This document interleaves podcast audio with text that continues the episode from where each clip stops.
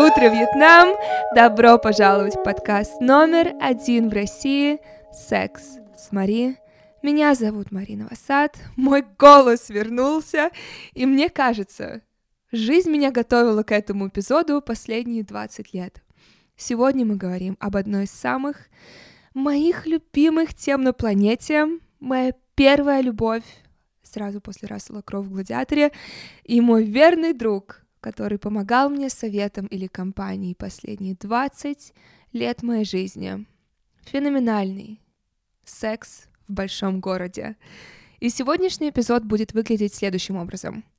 Сперва я поговорю об истории шоу, расскажу вам о малоизвестных интересных фактах, моем отношении к сериалу, уроках, которые я извлекла из шести сезонов, и в конце мы обсудим с вами первые две серии ребута And Just Like That, который взорвал интернет, который взорвал наши сердца на маленькие кусочки.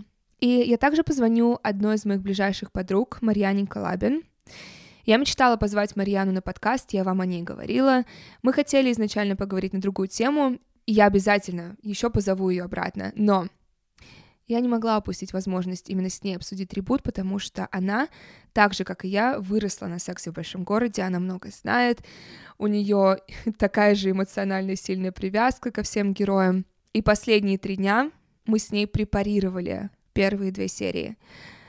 Поэтому, если вы еще не смотрели And Just Like That, я скажу вам, когда лучше отключить подкаст, чтобы вы не слушали спойлеры. Итак, небольшая история сериала. Задолго до первого эпизода «Секс в большом городе» или «Sex in the City» положил свое начало в 1994 году как колонка в газете New York Observer. Автором этой колонки была всеми известная уже 35-летняя журналистка Кэндис Бушнелл.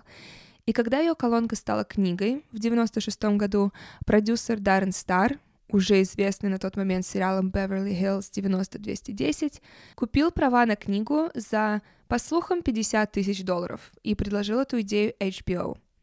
Первый эпизод дебютировал 6 июня 1998 года и был увиден на тот момент скромной для кабельного телевидения аудиторией в 3,7 миллионов человек. Но свой прорыв сериал получил только ко второму сезону, когда создатели шоу поменяли формат съемки если вы помните, герои перестали обращаться к зрителю напрямую, как они это делали в первом сезоне, и вместо этого в течение всей серии мы просто слышим монолог Кэрри. Каждый эпизод служил вдохновением и кормом для ее колонки, каждый из которых включала в себя вопрос о сексе, об отношениях и любви. И в течение шести сезонов на кабельном телевидении сериал был номинирован на 55 наград Эмми и выиграл 7. И когда меня спрашивают, почему я так люблю секс в большом городе, или если кто-то пренебрежительно называет этот сериал легкомысленным шоу о сексе, я с трепетом и, если уж совсем откровенно, защитой говорю, что «Секс в большом городе» — это действительно революционный сериал, который раскрывает роль женщины в обществе, как на рабочем месте, так и в личной жизни, раскрывает женскую дружбу, показывает многогранность отношений двух полов и также раскрывает фундаментальные отношения сериала каждого персонажа, которые остаются константой в течение всех шести сезонов. Это отношения героинь с Нью-Йорком. Пятым главным персонажем сериала. Ну и, конечно, самыми важными отношениями каждого человека, каждого героя в сериале всегда остаются отношения с самих собой. Теперь несколько интересных фактов о сериале, которые вы могли не знать. Для меня это был самый веселый процесс research а к этому эпизоду. Итак, даже когда сцены были сняты выше пояса, Ким Катрал настаивала на том, чтобы на ней были каблуки. Она говорила, что ей это помогало больше чувствовать себя Самантой. Синтия Никсон для роли Миранды перекрасила свой естественный блонд в рыжий цвет. Сара Джессика Паркер прописала в своем контракте, что она никогда не будет полностью обнаженной. Поэтому, в отличие от всех других персонажей, мы никогда не видим ее полностью голой. Пачка, в которой Кэрри идет на заставке сериала, была куплена в винтажном магазине всего за 5 долларов. И изначально была сделана альтернативная сцена, кстати, которую вы можете найти в YouTube, где Кэрри была в голубом платье, по-моему, Марк Джейкобс, и автобус не проехался по луже, как в оригинальной заставке, которую мы все знаем, а он просто остановился рядом. Наташа, жена Бига, практически всегда носила белое. Таким образом, стилисты хотели усилить ее ванильную, скучную личность. Изначально роль Кэрри Брэдшоу была предложена Кристин Дэвис, которая отказалась, потому что ей больше нравилась роль Шарлотт. Крис Норт, которого мы все знаем и любим, как мистера Бига, изначально не был первым выбором на эту роль. Даррен Стар изначально хотел нанять Алика Болдуина. У Синти Никсон не были проколоты уши, и она всегда носила клипсы. И если дизайнерам костюмов нравились определенные серьги для нее, они отправляли их ювелиру, чтобы тот переделал их в клипсы. В книгах имя Шарлотт было Росс. Сара Джессика Паркер и Синти Никсон были беременны во время съемок пятого сезона, и поэтому в этом сезоне всего 8 серий. Я помню, когда впервые это узнала, я пересмотрела весь сезон и поняла, что, а, имеет смысл. Они все снимали выше живота, и у нее были всегда довольно мешковатые вещи на ней, и поэтому сезон был такой короткий. Уилли Гарсон, опять же, любимый всеми нами Стэнни, он играл Стэнфорда, друга Кэрри, он был геем в шоу, но он никогда не говорил о своей ориентации в жизни до конца съемок сериала. Затем он публично уже сказал, что он натурал, но он никогда не хотел, чтобы у фанатов была путаница с тем, как они воспринимают Стэнфорда, поэтому он не говорил о своей ориентации публично до этого. Оба раза, когда Кэрри и Эйден расставались, она была в белом платье, а он в смокинге. Глава шоу Майкл Патрик Кинг признался, что основной причиной, почему он создал историю для Кэрри и Александра Петровского — которую, кстати, лично я обожаю, послужил тот факт, что он устал от того, что фанаты постоянно жаловались на то, что мистер Биг был старше Кэрри. Поэтому он соединил ее с кем-то, кто действительно, очевидно и ощутимо был старше. Зритель узнает имя мистера Бига только в самой последней серии всего шоу. Вы можете вспомнить, как она открывает свой розовый блестящий телефон, и там написано Джон. И Майкл Патрик Кинг сказал, что они так долго ждали, чтобы дать ему имя, потому что вплоть до последней серии мистер Биг не был настоящим для Кэрри. Он всегда был идеей, иллюзией, чем-то недостижимым. И имя Джон было выбрано абсолютно рандомно во время написания последней серии. Ему просто сказали, что нужно выбрать имя, и он тут же сказал Джон. Его полное имя мы узнали только в первом фильме «Sex in the City» в 2008 году. Следующий факт, я думаю, ни для кого не будет удивлением. Сара Джессика Паркер проводила по 18 часов в день на каблуках во время съемок сериала. И последний факт. В течение сериала Кэрри задала 92 вопроса в своей колонке, и ее последним стал вопрос, может, пришло время прекратить задавать вопросы, перед тем, как она улетела в Париж к Петровскому. Теперь я хочу поговорить о том, как секс в большом городе повлиял на мою жизнь. Как он вообще появился в моей жизни для начала? Мне было 7 лет. Я помню, как моя мама по вечерам смотрела «Секс в большом городе», когда он выходил, по-моему, на НТВ. Она смотрела его в телевизионной комнате, она же была моя комната, где я спала. Но, разумеется, когда она смотрела сериал, я не спала, я просто лежала с открытыми глазами в другом конце комнаты и смотрела в экран. И все, что видела моя семилетняя версия, это красивые женщины и мужчины, Нью-Йорк, счастливые, яркие люди на экране. Концепция секса мне не была тогда понятна. Эта тема никогда не была табуирована у нас в доме, но тот максимум, который я понимала в 7 лет, это то, что секс — это то, что взрослые делают, когда они друг другу нравятся. Затем в один день моя двоюродная сестра оставила у нас дома книгу, свой экземпляр «Секса в большом городе», по мотивам которой как раз был написан сериал и я читала ее параллельно с, кажется, Лемони Сникетом. И, разумеется, я снова ничего не поняла. Но я точно помню, что я чувствовала, что читаю что-то, что написано не для меня. Я понимаю, что меня никто не останавливает, но я, у меня нет инструментов, чтобы понимать эти слова и эти концепции, о которых говорится в книге. Но с тех пор Кэрри, Саманта, Миранда и Шарлотт были постоянной частью моей жизни — и я даже не то, что каждый год в течение последних 20 лет пересматривала этот сериал, он просто всегда присутствовал в моей жизни. Секс в большом городе служил неким объединяющим фактором для многих моих знакомств с девушками, которые смотрели «Секс в большом городе», будто образовывалось такое сестринство, нам было легко говорить друг с другом, ровно как легко было говорить девушкам в сериале о сексе и отношениях, также легко мне было говорить об этом и с э, девушками в моей личной жизни.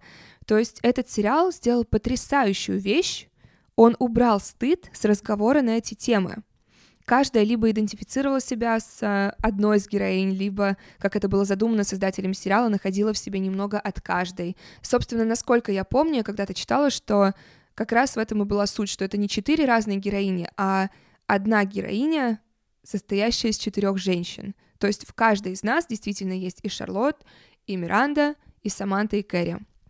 И у моей мамы был парень швед, я сейчас вспомнила, мне было лет 13-14, и он говорил, что каждый мужчина должен посмотреть «Секс в большом городе», чтобы лучше понять женщин как раз. И я согласна.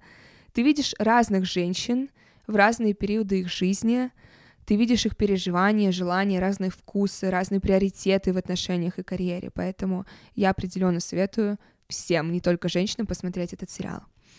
И с возрастом, разумеется, мое восприятие сериала изменилось он все еще был вот этим уютным одеялом, в которое я укутывалась, потому что я знала всех персонажей. Я их любила, я переживала за них. Но что изменилось, это моя способность видеть дальше красивых нарядов и вечеринок. Потому что с возрастом я стала больше и больше видеть свой опыт в опыте той или иной героини, будь то в отношениях с эмоционально недоступным мужчиной, или баланс карьеры и отношений, или понятие, что такое настоящая дружба, потому что если вы посмотрите на сериал, каждая из них потрясающая подруга, потому что они всегда рядом друг с другом, они всегда опора друг для друга, но при этом они остаются честными друг с другом, нет никогда зависти, нет никогда подлости, поэтому я считаю, что это потрясающее изображение женской дружбы. Секс в большом городе не мог бы существовать сейчас, ровно как и друзья, ровно как и сплетница первая, другие времена. Но вот это отсутствие жесткой цензуры и отсутствие cancel culture, отсутствие снежины, которые на все обижаются, вот это отсутствие цензуры сделало его максимально реалистичным в том, какие бывают настоящие отношения. Секс в большом городе для меня сейчас — это как старый друг, которому я могу позвонить в любой момент, и у него на любой случай жизни будут для меня правильные слова. Например, несколько дней назад мне было грустно. Знаете, такое грустно, когда тебе не хочется звонить другу, а тебе просто хочется прожить это грустно здесь и сейчас, поплакать и продолжить заниматься своими делами. И как это обычно бывает, в «Сексе в большом городе» есть эпизод, который идеально резонирует с любой ситуацией в нашей реальной жизни. И в тот день, это был второй сезон, 18 серия. Биг женится на Наташе, на девушке, с которой он пять месяцев до этого познакомился в Париже. И в конце серии Кэрри подходит к Бигу, проводит рукой по его лицу и говорит «Your girl is lovely, Hubble». Я, это то, что нужно было мне. Вот от и до. Я чувствовала, что я Кэрри, я чувствовала... Там еще прекрасная была фраза касательно того, что он выбрал простую девушку, а она слишком для него. Она слишком была для него дикой, слишком яркой, и your girl is lovely, Hubble. И вот этот момент, когда мы понимаем, что они все еще любят друг друга, но она его отпускает, потому что он выбрал другую женщину. Кстати, самая большая критика, которую я слышала, в особенности в последние пять лет в адрес секса в большом городе, это то, что он нереалистично показывает жизнь и дает плохие финансовые советы молодым женщинам. Знаете, если вы обращаетесь к телевизионному шоу о сексе за финансовыми советами, вы заслуживаете ваше негодование и результаты ваших финансовых неудач. Это все, что я скажу касательно этого. Кэрри Брэдшоу здесь ни при чем. Осталось всего два эпизода в этом году, и Дальше я уезжаю на каникулы, и, скорее всего, многие из вас еще не знают, чем они будут заниматься на Новый год, куда они поедут. Может быть, это будет другая страна, может быть, это будет другой город. Может быть, вы снимете машину и поедете за город. Может быть, вы снимете отель в своем городе. Что бы вы ни сделали, я хочу дать вам деньги. Точнее вернуть деньги с покупок, которые вы будете совершать на путешествие, потому что новый сервис еще от Aviasales возвращает вам до 10% за бронь отеля на booking.com, до 10% на twill.ru, за аренду автомобилей, покупки туров, билеты в музей и шоу и множество других услуг, за которые вы, скорее всего, собирались уже платить в ближайшее время. Также еще возвращает до 40% за ПЦР-тесты в Москве и Санкт-Петербурге. Я уже опробовала сервис при броне отеля недавно на booking.com, и мне вернулось 10% на мой счет еще. Кстати, Снимать номер в отеле в своем городе — это отличный способ отдохнуть, не выезжая за пределы своего города. У меня есть знакомая пара, они каждую неделю отдают ребенка родителям и снимают номер в отеле, чтобы просто побыть вдвоем и провести время в компании друг друга, ходить на свидания. Также есть другая знакомая пара, они тоже периодически снимают номер в отеле, но уже раздельно, чтобы просто побыть самими собой, потому что иногда в отношениях мы забываем проводить время наедине с собой, а как это и говорилось не раз в «Сексе в большом городе», отношения с самими собой — это самые важные и долгие отношения нашей жизни. Поэтому для какой бы причины вы не стали бронировать отель, вам будет возвращаться каждый раз до 10% с сервисом еще. Кэшбэк можно вывести на карту или банковский счет без минимальной суммы. То есть как только первый рубль попадает вам на счет, вы сразу можете его вывести. Кроме кэшбэка вам будет доступна поддержка без границ от Aviasales. Они быстро отвечают на любой вопрос, от того, когда лучше покупать билет, до правил въезда в ту или иную страну, доступ к секретным подборкам локаций от местных жителей, прогулки по городам с озвучкой от Кубик в Кубе и другие бонусы от Aviasales еще. И с промокодом секс с Мари пишется слитно, вы получите дополнительную скидку 10% при регистрации в еще на сайте Aviasales. Это секс с Мари слитно для 10% скидки при регистрации в еще на авиа Sales. Теперь уроки, которые я извлекла из шести сезонов сериала. Это будут мои любимые цитаты, без хронологической или преферентной последовательности. Вообще, я считаю, что если присмотреться в кор этого шоу, то женщины в особенности смогут найти огромное количество советов или как минимум поддержку, потому что в конце концов это сериал про любовь и отношения то, что объединяет всех нас. И неважно, хотим мы любовь, есть у нас она, нет ее, она есть, но она безответная, или мы ее еще не понимаем. В сексе в большом городе есть действительно на каждый этап вашей жизни правильный урок. И одна из моих самых любимых сцен во всем сериале это когда Кэрри рассказывает о своих проблемах в отношениях, и Саманта отвечает ей. Насколько я могу судить, тест хороших отношений — это ты выглядишь так, грустное лицо, или так, веселое лицо. Я знаю, что это худшая сцена для описания в подкасте, но она одна из моих самых любимых. И я хочу, чтобы вы меня поняли сейчас так, как я хочу донести свои слова. Отношения, как и жизнь в целом, не может быть всегда беззаботно веселой, чередой радуги, поляны из цветков и нескончаемого смеха. Я так не считаю. И слова Саманты не про это. Но если в конце... Потому что я слышала, я читала комментарии на YouTube, когда пересматривала эту сцену, что, боже мой, это такое наивное мышление, ты не можешь всегда быть счастливым в отношениях. И я думаю, Гертруда, успокойся, никто про это не говорит. Говоря это, ты сейчас не кажешься умнее, ты не добавляешь сейчас ничего в диалог, потому что ты просто показываешь, что ты не слышишь то, что говорят. Никто не говорит, что жизнь может быть всегда счастливой, веселой радугой. Нет, но если в конце дня ты не можешь сказать, что ты счастлив в отношениях, а счастье, оно ведь не про постоянный смех. Счастье, оно про вот это внутреннее спокойствие. Счастье, оно внутри тебя. Если ты не можешь сказать, что ты счастлив в отношениях, а они вызывают у тебя боль, что-то, очевидно, пошло не так. Вот про что говорит Саманта. Потому что любовь не причиняет боль. Рост в отношениях может причинять боль, но не сама любовь. Любовь не болит. Нам всем продали идею, что отношения без боли, без страданий не может быть что это нормально, когда мы постоянно спорим, что это нормально, когда вы абсолютно разные люди. Ведь противоположности притягиваются, не так ли? Не, не такую ли картину жизни нам всем продали еще в раннем детстве? Я не знаю, в какой семье росли вы, но день, когда мои родители развелись и больше не жили вместе, один из самых счастливых дней в моей жизни, потому что в тот день прекратились споры и крики по крайней мере, в их отношениях. По моему скромному опыту могу сказать, что большинство успешных и счастливых отношений, которые я вижу, начинаются со слов «он как я, только мужчина» или «она как я, только женщина». Они, начи... не... они не начинаются со слов «мы совершенно разные люди». Почему мы так романтизируем идею, что противоположности притягиваются? Я понимаю привлекательность новизны.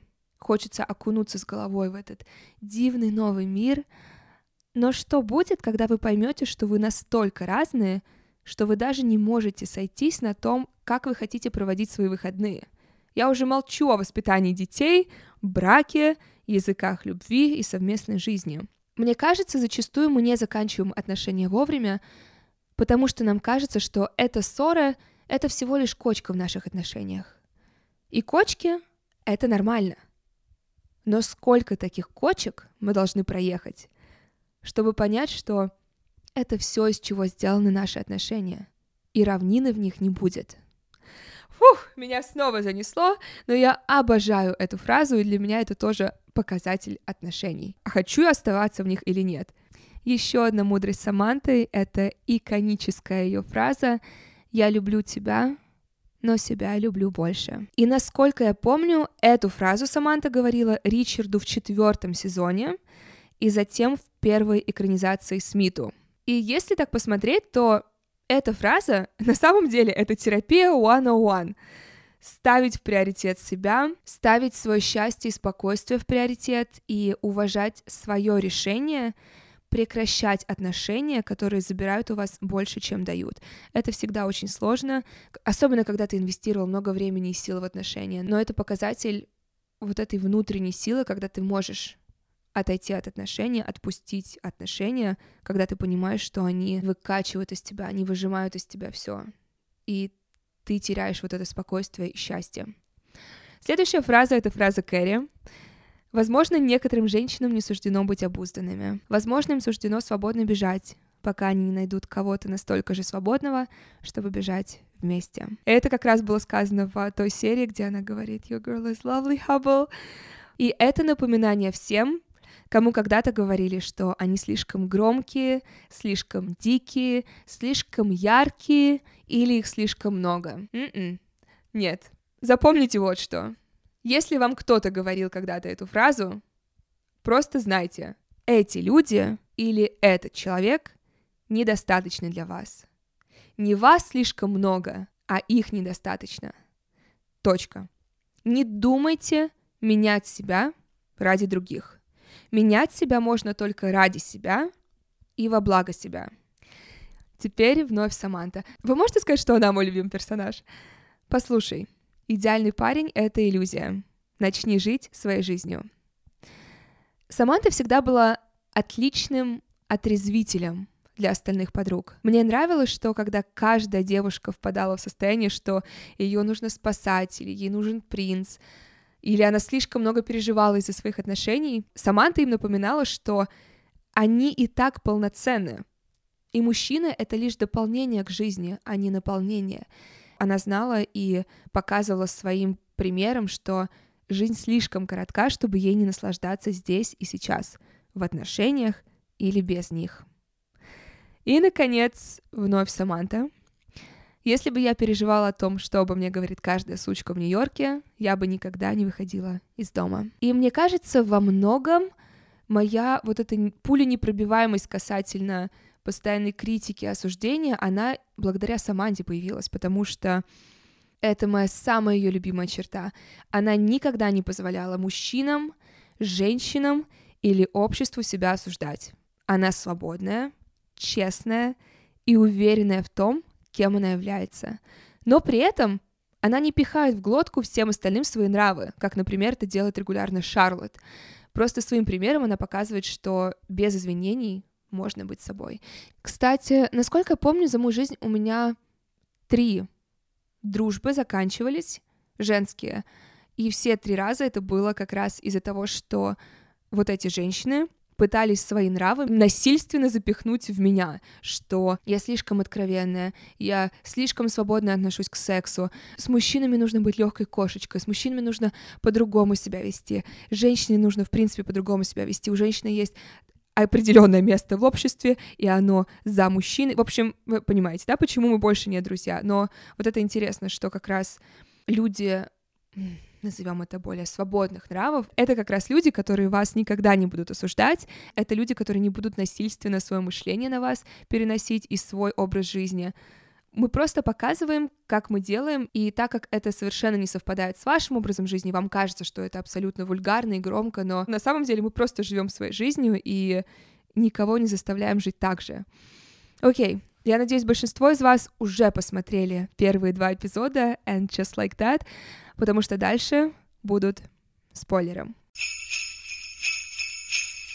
Я вновь поздравляю вас с началом зимы. Это означает, что многие из нас скоро поедут домой на праздники, как это сделаю я.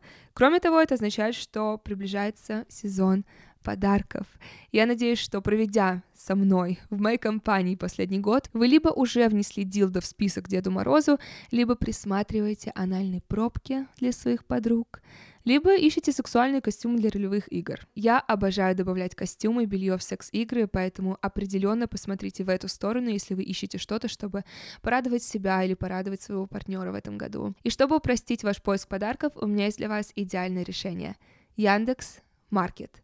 Яндекс Маркет — это платформа для выгодных покупок. Кстати, когда год назад я покупала оборудование для подкаста, я именно их использовала, чтобы найти самые выгодные цены на микрофон, на наушники.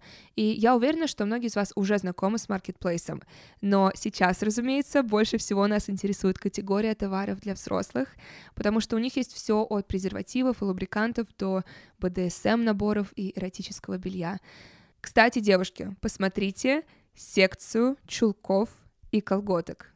Просто поверьте мне, откройте сейчас ее и посмотрите, потому что у них есть очень крутые колготки с вырезом и чулки со стразами. Это очень сексуально, и я такие давно искала. Я однажды их видела на на актрисе в видео и с тех пор искала похожие наконец-то нашла.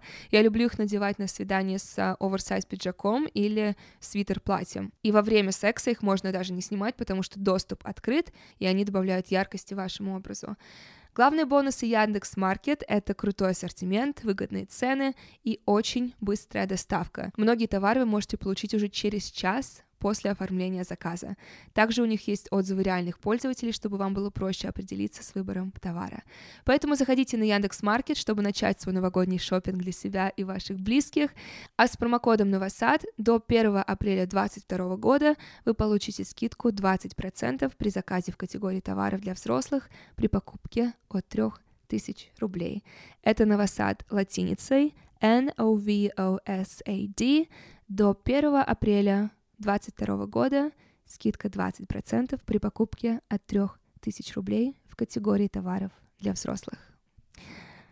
Я думаю, так как на самом деле перерыв между прошлым разом, когда мы видели полный состав секса в большом городе, не такой уж и длинный, и более того, мы уже видели их повзрослевшие лица, и вот этот эффект ностальгии не такой сильный сейчас. Но мой бог! Как я рада была снова увидеть Кэрри, Миранду и Шарлотт. Но первый диалог, который у меня вызвал мысль, эм, может быть, трибут не был такой хорошей идеей, это когда Шарлотт сказала Миранде, я думаю, что седина тебя старит. На что Миранда ей ответила, нет, ты думаешь, что седина тебя старит. Бум! Mic! Простите, пожалуйста. Иными словами, это еще один пример того, когда нас бесит что-то в других, это значит, что это не нравится нам самим в себе. И что иногда, если ты не можешь сказать что-то хорошее, лучше не говорить ничего. Потому что шансы велики, что ты просто открываешь другому человеку свою неуверенность в себе, нежели задеваешь его. Сцена, которая мне абсолютно не понравилась, и я пересматривала ее три раза — это сцена с первым классом Миранды. Она теперь идет в университет, и, во-первых, никогда бы она не стала говорить пришедшей женщине, что это место профессора. Начнем с этого. Во-вторых, она бы никогда не стала молоть эту чушь про ее волосы и про цвет кожи.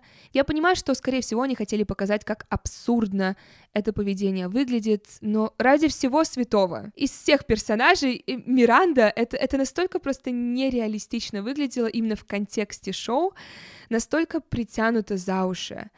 И когда она назвала другого ученика он, и тот сказал, «О, как ты быстро дала мне местоимение». Я знаю, что тема с местоимениями сейчас очень актуальная и довольно чувствительная, но местоимения были сделаны, чтобы упростить язык, а не усложнить жизнь всем вокруг и быть палкой, которой мы бьем людей, если они используют не то местоимение, которым тебе хочется, чтобы тебя называли.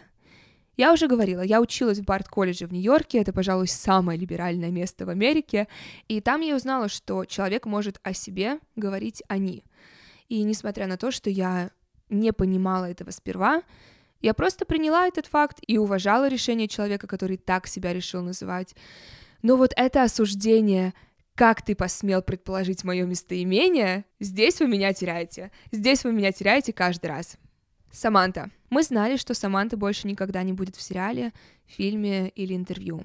Мы знали, что она сказала, что она никогда не считала других актеров шоу своими друзьями. Сару Джессику Паркер в особенности, она ее назвала лицемеркой. Поэтому понятно, что они ее либо убьют, либо отправят на другой континент, что и случилось. Но лучше бы они ее не упоминали больше одного раза в начале. Цветы с запиской на похоронах мистера Бига я думаю, что лучше всего сейчас мои эмоции передаст сообщение, которое я отправила своей подруге Марьяне, которая к нам чуть позже присоединится. Я отправляла ей реакции в живом режиме, пока смотрела обе серии. А мне парень, что Саманта бы просто отправила цветы и написала «Love Samantha». Она бы приехала. Она бы, начнем с того, что вообще бы никогда не стала из-за бизнес-разногласия улетать в другую страну и разрывать связи с ее лучшими подругами, но записка? Love Samantha? Л- ладно, это уже не так важно, но правда, лучше бы они вообще не трогали эту тему, лучше бы они вот убили бы ее или отправили в другую страну, но не говорили причину, потому что таким образом они просто уничтожили ее как персонажа. Просто Саманта для меня всегда была самым сильным персонажем и самым мудрым. Поэтому для... мне это разбило сердце даже больше, чем следующая тема. Итак, окей, okay, смерть Бига. Просто давайте оторвем этот пластырь. У меня на готове салфетки. У меня была истерика. Я очень давно не испытывала настолько физически ощутимой боли от смерти вымышленного персонажа. Я заснула в тот вечер в отвратительном настроении, я проснулась в отвратительном настроении, и я весь день прожила в отвратительном настроении. Зачем? Почему именно Биг? Почему, как только Кэрри наконец-то получила свою любовь, ее так грубо отбирают? И главное, почему в шоу даже не поборолись за него? Даже не отвезли его в больницу? And just like that Big died? Вы издеваетесь над нами? Это были мои первые мысли, первая реакция. Спустя несколько дней, когда я смогла трезво уже проанализировать, что за дерьмо в нас скинули сценаристы, и прочитав интервью одного из сценаристов, я пришла к выводу, что другого расклада, скорее всего, не могло бы быть. Давайте будем честны. Нам было бы скучно смотреть на замужнюю Кэрри. Кэрри нужно было снова сделать одинокой девушкой в Нью-Йорке, и они бы точно не стали их разводить, поэтому единственный ход для открытия новой главы для Кэрри — это была смерть Бига. И давайте опять же будем честны. Это бизнес, это шоу-бизнес. Все, что нам сериал мог дать эмоционально, с точки зрения вклада в искусство и в культуру, это уже произошло. Смотрите каталог с 98 по 2004 год если сможете, потому что моя подруга Мариан, например, больше не может смотреть этот сериал, потому что она знает, что Биг умрет. And just like that, это в первую очередь деньги. Поэтому приоритет — это не наша с вами ностальгия, это деньги. Но касательно смерти Бига, Майкл Патрик Кинг сказал в интервью, что шоу всегда показывало настоящие жизненные переживания и трудности и что фундаментальными отношениями в сексе в большом городе всегда были отношения с самими собой. И он хотел, чтобы Кэрри больше углубилась именно в эти отношения.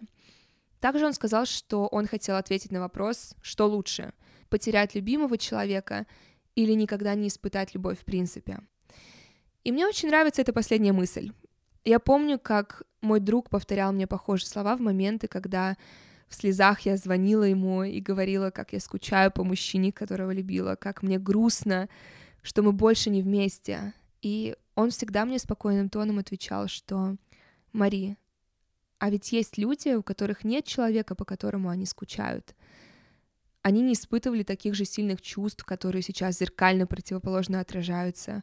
Кто-то всю жизнь живет, не зная вот этой страсти и сильной любви. Будь благодарна за прошлое и будь благодарна за те чувства, которые ты испытываешь сейчас.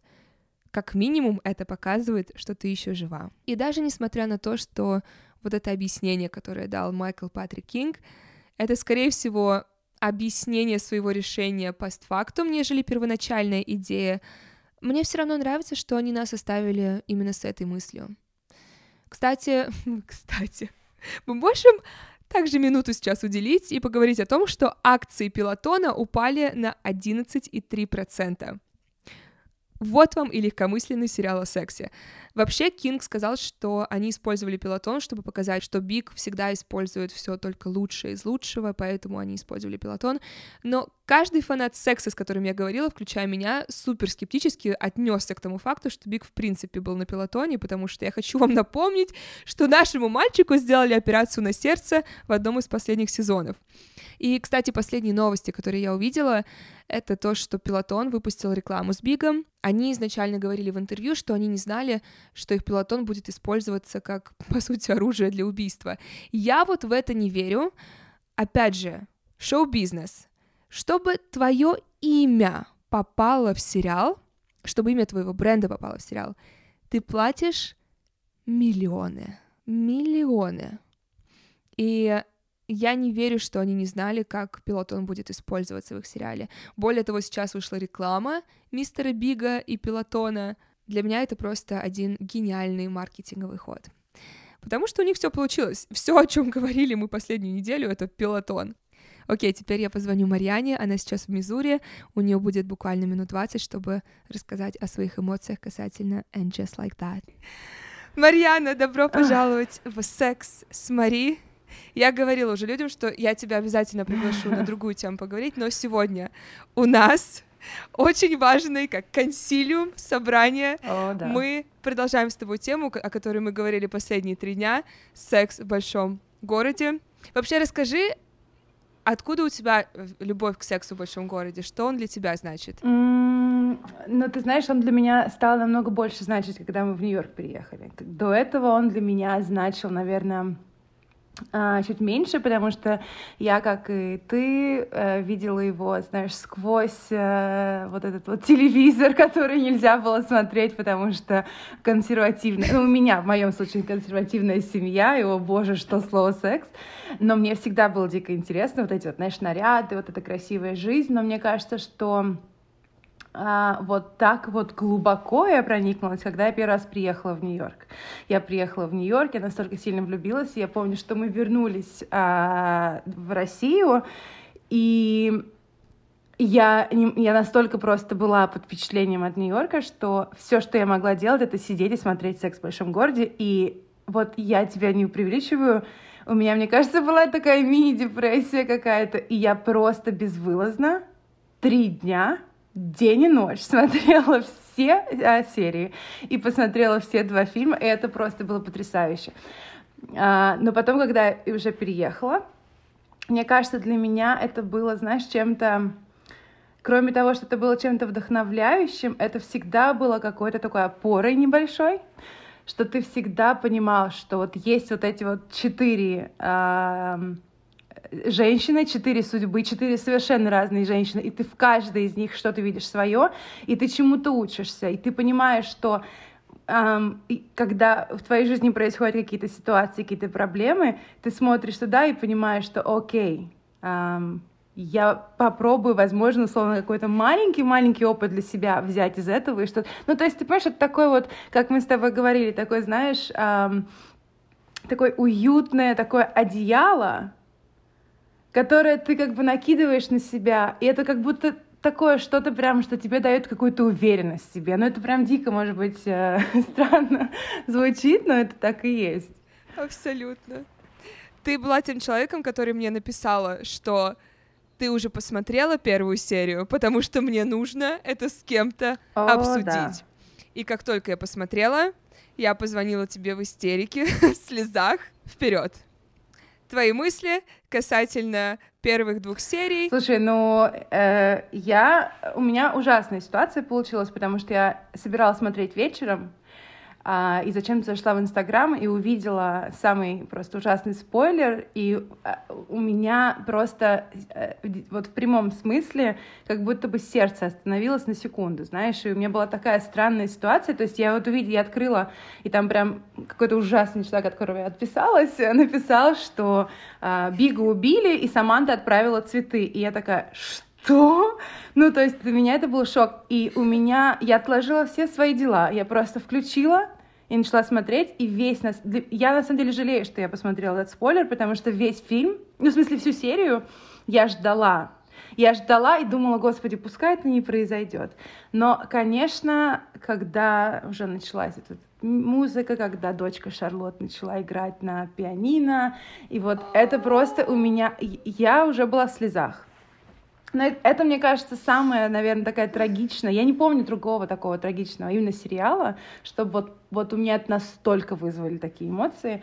А, но в целом у меня вообще было очень своеобразное ощущение, когда вот первая эта картинка, когда они все троем стоят, это что-то такое родное, это что-то дико родное, три, к сожалению, родных лица вместо четырех, но ты видишь каких-то родных тебе людей, но они уже немного другие и они уже совершенно взрослее, они как будто бы немного в себе уже более увереннее, они более такие, знаешь, а, боже, нужно переводить слова в голове, такие sophisticated, как это по-русски, эм, самодостаточные, знаешь, вот. А, но мне в целом очень понравилось, что они я только две серии первые посмотрела, как и все остальные, пока мы ждем третью, но мне показалось, что они очень классно показывают, как люди взрослеют, как, как люди становятся более зрелыми, как люди могут условно что-то новое со своей жизнью делать. Но все-таки, мне кажется, ситуация с Бигом затмила, наверное, для меня, ситуация с Бигом затмила все остальное. То есть я даже не могу, я прокручиваю, я пытаюсь что-то новое там, а, но я пока не могу, мне кажется, отойти. Для меня такая эта травма, что я прям каждый раз, когда думаю, у меня слезы, я, я тебе говорила об этом, что для меня теперь большая-большая травма, я не смогу, мне кажется, теперь смотреть а, старые серии, а, и использовать эти старые серии как вот свой вот этот вот уютный, уютное одеяло, понимаешь? Для меня это просто какой-то триггер теперь. Расскажи, как ты рассказала своему мужу Саше, как ты ему описала, почему для нас смерть Бига такая серьезная? Почему нас это ну так да, ранило? Я... Да, я была в истерике. Вот прям реально я прям плакала. Он такой, что, что происходит, что случилось? я ему рассказываю, и он так на меня смотрит. Он такой, это же, это же сериал. Я говорю, нет, ты не понимаешь. И я буквально два дня ему пыталась это объяснить, и я ему и так, и сяк. И я ему, знаешь, я говорю, ну как же, ну это же, ну это же просто мужчина мечты, не только Керри, это мужчина нашей мечты в том плане, что мы его тоже уже полюбили как своего. И он так, знаешь, он смотрел на меня, ну ты знакома с своим мужем, он такой очень э, такой приятный сноб, он так смотрел на меня. И вчера до меня только дошло, как же ему объяснить. Я говорю, слушай, вот представь, просто я периодически ему что-то начинаю об этом говорить. Я говорю, вот ну представь, мы все очень сильно любим сериал «Друзья», он тоже обожает. Вот ты представь, что они делают э, новые серии, и в первой серии, после того, как вот уже наконец Рэйчел с Россом вместе, у них все классно, в первой новой серии из нового вот этого сезона, они берут и убивают Росса. И тут такая пауза, и такой, а, нет, ну я теперь понимаю тогда, в чем проблема, потому что да, да. А, он действительно, он действительно очень интересно Э, ну, такая параллель просто для него более понятная. Он э, особо не смотрел никогда «Секс в большом городе», парочка серий, когда только еще это в 90-х все вышло, э, и больше он, конечно, знает от меня, но друзей он любил еще до встречи со мной, после встречи со мной, и вот для него, мне кажется, он так на минуточку так застрял, он такой, а, ну это действительно травма, это действительно да, трагедия. Да, потому что Рос для нас тоже был неким персонажем, который олицетворял и отца, и опору, и любовь, поэтому я думаю, это идеальная аналогия. А твой муж Саша, он хирург, и uh-huh. ты, uh-huh. мне кажется, очень мало кто разделил вот эту абсурдность сцены, что Кэрри не... мало того, что она не вызвала 911, так еще и абсурдной сцены, uh-huh. что Бига вывезли в, в этом черном мешке прямо из квартиры. Объясни, пожалуйста, как устроена система госпитализации в Соединенных Штатах Америки? Ну, тут на, да, тут нужно очень важный такую, э, такой маленький момент сделать, что э, я не помню, как в России, но мне кажется, что в России тоже так, что скорая помощь там не совсем доктора, то есть там как бы пара медики. Ну, давай будем говорить про Америку, неважно, про Россию. В Америке скорой помощи не работают доктора, которые прям вот МД, которые имеют лицензии эм, э, докторов. Это парамедики. Что они могут сделать? Они э, должны эм, сделать э, CPR, это первое как это Первая медицинская называется? помощь? Когда ты делаешь первую э, помощь, оказываешь, да, условно, там определенные какие-то у них пункты. Но вот именно понятие, что ты ставишь смерть, не имеет права поставить парамедик.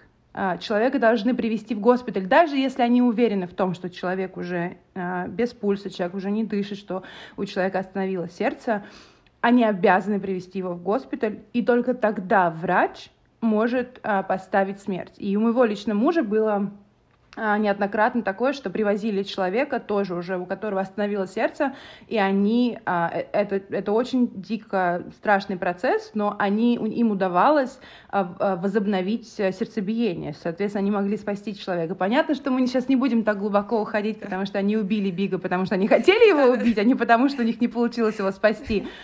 Но мне было дико странно это увидеть, что человека в черном пакете вывезли, и парамедики эм, поставили ему диагноз такой, хотя как бы ну, это, это в целом очень-очень погрешное. Но так, так никто не делает. Я думаю, нас с тобой больше здесь еще задело, что они как будто бы даже не боролись за Бига. То есть умри mm-hmm. он в больнице, да нас бы это меньше ранило. Да, мы с тобой тоже это, а, мне кажется, обсуждали уже, что это самый большой для меня а, момент, самый неприятный момент, что это же все-таки такая большая фигура на протяжении всех э, сериалов, всех, э, всех сезонов сериалов, всех фильмов. И мне кажется, стало немножечко как-то обидно, что они даже не показали этот момент.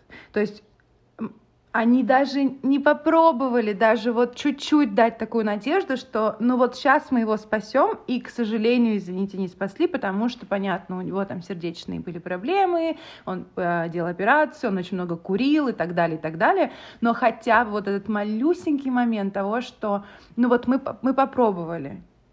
И я искренне э, сидела и ждала, когда же вы его уже увезете, когда же вы его уже увезите вы уже его в больницу. Мне кажется, что было бы как-то менее, менее травматично, наверное. Из двух эпизодов какие у тебя, какие тебе сценарные линии понравились и какой у тебя был любимый вообще момент? На самом деле мне очень понравился момент. Э, он тоже достаточно травматичный, но мне очень понравился момент, когда э, Керри пришла, увидела его на полу в ванной, э, побежала к нему, и у меня даже сейчас мурашки. И туфли. А, как очень красиво показали, что на ее туфли, ее эти прекрасные сатиновые манолы, падает вода. И вот мне сейчас уже хочется расплакать. Действительно, мне кажется, что, опять же, людям, которые смотрели сериалы, смотрели фильмы, они так много знают, что эти туфли значат, и что, через что эти туфли прошли.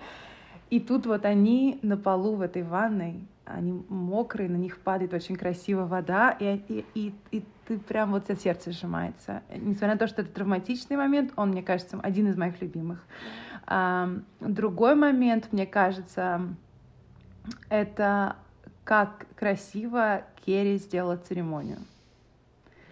Это было настолько красиво, и это было настолько про него, это было очень лаконично, это было очень, очень, так знаешь, э, классически. И а, вот этот мини-фильм, который про него показали, ну это же просто потрясающе. Не знаю, настолько... Просто мы привыкли даже в фильмах видеть какие-то очень стандартные похороны, видеть какое-то такое, знаешь, что-то очень неприятное.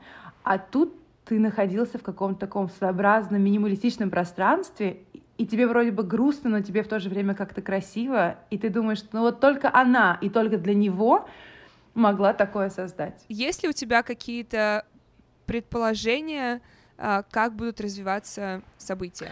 Ну, наверное, пока сложно говорить, но мне кажется, что они будут очень классно показывать, а, как женщина в 50 а, плюс строит свою жизнь и через что эта женщина прошла, и э, как теперь она заново, условно, будет себя, знаешь, искать, и как она будет строить отношения. Потому что, опять же, нам кажется, что после определенного возраста жизнь уже как бы заканчивается, или жизнь уже не имеет какие-то такие, знаешь, моменты, эм, там, я не знаю, встречаться, заниматься сексом, еще что-то. И вот здесь будет очень красиво, мне кажется, показано, как женщина заново будет искать э, вот эту вот себя, вот ту Керри, которая э, встречалась с мужчинами, узнавала их, узнавала себя, и э, мне кажется, это дико интересно будет. И я даже иногда думаю о том, что вот мне 30, и у меня тот возраст сейчас, когда они только-только начинали в самом начале, в первом сезоне. Но вот я иногда думаю, что вот мне будет там 55. И мне так дико интересно, как я посмотрю на этот сериал. Вот, вот когда мне исполнится 50, условно, знаешь, я вот сяду и заново посмотрю, и что у меня это, какие эмоции, mm-hmm. поэтому мне кажется, что будет очень интересно на это смотреть. А, а, а если мы говорим про других эм, персонажей. Ну, не знаю, мне кажется, что при всей любви к Шарлот я как бы ничего такого сверхъестественного от нее не жду. Вот Миранда, вот тут, мне кажется, мы что-то новое увидим на, на самом деле. Вот тут что-то будет действительно другая вообще Миранда, которую мы еще никогда не знали. Я, ну, вот у меня пока такое впечатление из того, что я увидела. Не знаю. Но у тебя была очень интересная теория. По поводу алкоголя? Не, кстати, во-первых, по поводу алкоголя, потому что я это не, не обратила на это внимание. По поводу того, что ты думаешь, что, возможно, ее эм, сексуальную ориентацию будут дальше угу. как познавать в сериале. Угу. Ну, ты же ведь заметила, что как они интересно вообще ее э, персонаж, как они слегка приблизили к настоящей э, Синди да, Никсон. мне это очень понравилось. С ее вот этими вот human rights, э, с ее взглядами на жизнь, с тем, что вот она очень интересно сказала, что она же ведь была там э, адвокатом в компании, да, и как она сказала, что она там увидела по телевизору, что какие-то адвокаты поехали в аэропорт помогать беженцам из исламских стран, и она бросила работу и побежала туда. То есть это очень похоже на ту Синтию Никсон, которую мы знаем, которая баллотировалась на губернатора а, штата Нью-Йорк, которая пытается что-то сделать для женских прав и для прав ЛГБТ и так далее. И мне очень, в принципе, интересно, как они приблизили, потому что ведь действительно Миранда всегда была очень такая защитница женских прав. И вот здесь они очень интересны, это, эти вот настоящую а, Синти Никсон и вот эту выдуманную Миранду, они очень интересно ее как-то эм, соединяют. Но по поводу сексуальной ориентации, не знаю, вот есть там какой-то такой, знаешь, момент, что тебе кажется, что, хм, может быть, она что-то новое откроет. Потому что из жизни она действительно, а, она же лесбиянка и не, не скрывает этого, у нее есть дети, и мне кажется, что опять же тут такой интересный момент. И она же ведь одна из продюсеров, поэтому черт знает, может быть, она как-то хотела. Да, возможно, с этим, с подкастером, с которой Кэрри записывает свой подкаст. Угу, да. Марьяна, спасибо тебе огромное. Я могу тебя слушать часами, и я, собственно, это делаю в своей реальной жизни. Ты всегда да. меня. Спасибо тебе огромное. Я приглашаю тебя обратно на подкаст, когда мы уже вернемся. Мы с тобой объединимся как раз в Нью-Йорке через несколько месяцев. Я тебя люблю. Люблю тебя. Спасибо, что ты меня позвала. И это все на сегодня. Я определенно буду подключаться каждый четверг за новыми сериями. Я очень рада, что хоть и не полным составом, но Кэрри, Миранда и Шарлотт снова часть нашей жизни. И мне будет очень интересно смотреть на навигацию жизни Кэрри сейчас, потому что если мы даже уберем контекст смерти, что уже является релевантной темой для многих, в сухом остатке мы имеем женщину 55 лет, которая сейчас заново будет строить свою любовную жизнь. Ходить на свидания, заниматься сексом с новым человеком и влюбляться. Я не могу это представить пока что, но все же. Другого бига никогда не будет. Пока было объявлено 10 эпизодов, и, возможно, мы как раз к десятому эпизоду с Марьяной окажемся в одном городе, и мы запишем наши мысли касательно всех 10 эпизодов. Но на этой ноте я с вами прощаюсь. Подписывайтесь на мой подкаст, ставьте ему 5 звезд, оставляйте отзыв, делитесь с друзьями, это правда. Как вы можете теперь видеть по результату этого года, это правда помогает нам оставаться подкастом номер один в России.